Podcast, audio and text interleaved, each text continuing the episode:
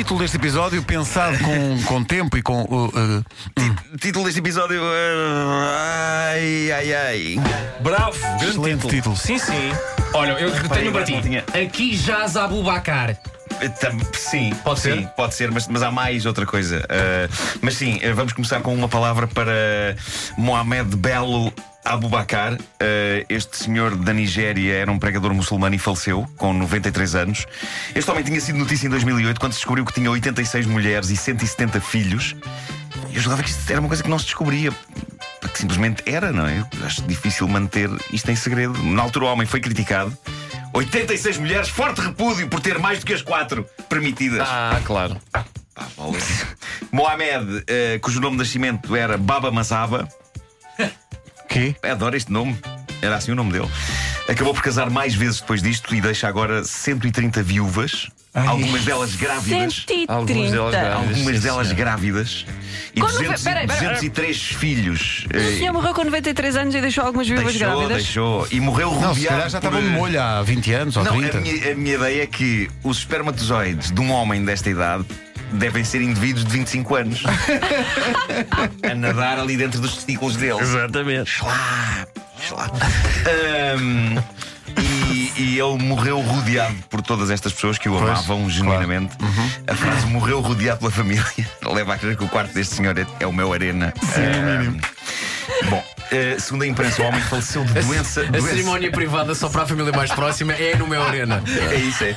Uh, faleceu de doença não especificada, diz a imprensa. Eu arriscaria dizer que ele faleceu devido à morte. Uh, Sim. 93 anos. Foi, foi, 93 anos. foi, foi a morte que lhe deu, sim. Mas isto é fenomenal. É pá, pronto, os pésamos para estas 200 e. Eu acho que mesmo Três. morto ele vai continuar a fazer filhos. Vai, vai, vai, vai. Uh, uma coisa que eu costumo dizer aqui várias vezes é que ambiciono, isto é uma coisa que eu ambiciono, descobrir um trabalho no qual eu possa ganhar dinheiro sem mexer uma palha.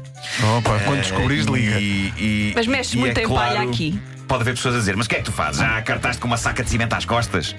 E de facto não, mas estou há 20 anos a acordar às 6 da manhã para ter graça. E isto ainda custa, não é? Porque neurónios rebentam com este ofício. Uh, por isso, o meu objetivo é encontrar um trabalho qualquer em que eu, por exemplo, estou a dormir e há dinheiro a entrar na minha conta bancária. Excelente, excelente. Uma das possibilidades é participar em estudos sobre o sono, não é? Ser de cenas que impliquem estar deitado de olhos fechados, que é uma coisa que eu quero.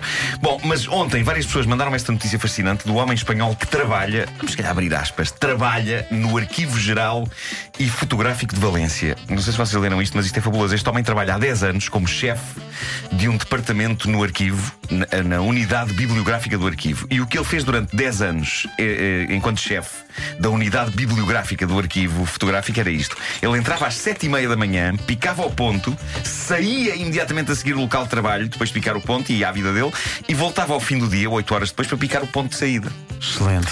10 anos, e há aqui várias coisas incríveis. Uma delas, a maneira descarada como o homem fazia isto. Na verdade, ele não escondeu de ninguém o que fazia. Durante 10 anos, toda a gente sabia que este tipo chegava lá às 7 e meia, picava ao ponto e ia-se embora e voltava depois no fim. E era tão descarado que na sala dele, uma sala onde era suposto ele desempenhar as suas funções, nem uma secretária, uma cadeira ou um computador existiam. Era uma sala vazia. Ele, ele teve 10 anos nessa 10 vida. anos. 10 Mas anos. gosto, não havia queixinhas naquele escritório, percebem? Claro. Ordenado deste indivíduo durante estes 10 anos em que ele picava pontos. 3 mil euros por mês. Bravo. Eh, ele conseguiu. Mas onde é que ele uma pessoa se conseguiu, inscreve? conseguiu o meu sonho. Conseguiu o meu sonho. E para as pessoas más línguas que dizem que ele não fazia nada, caramba, vejam lá, se às sete e meia da manhã, tão cedo, o homem não estava lá. Acordava cedo. É claro que depois podia voltar para a cama e estar lá até a hora do almoço. Mas o despertador tocava cedo, caramba. Como é que a secretária aguenta 10 anos a dizer o seu doutor neste momento não está? Sim. Sim. Ah, agora, detalhes giros sobre isto. O homem tinha como competências, olhando para a descrição das funções, a descrição oficial, supervisionar os fundos bibliográficos do arquivo. Ah, Esta, tá bom, questão, então. esta questão de supervisionar coisas é- muitas vezes é uma ótima maneira de não fazer nada, porque na verdade supervisionar pode ser só olhar para uma É coisa e estar a fazer, ver, é estar a ver. Sim, sim. Está cá tudo. Sim, não consegues ser chamado a. O senhor supervisionou? Sim. Supervisionei. Sim. Não faço outra coisa. Além disso, nestes 10 anos abriu um novo departamento na, na- naquela empresa que supostamente trata desta supervisão e onde estão pessoas que de facto trabalham.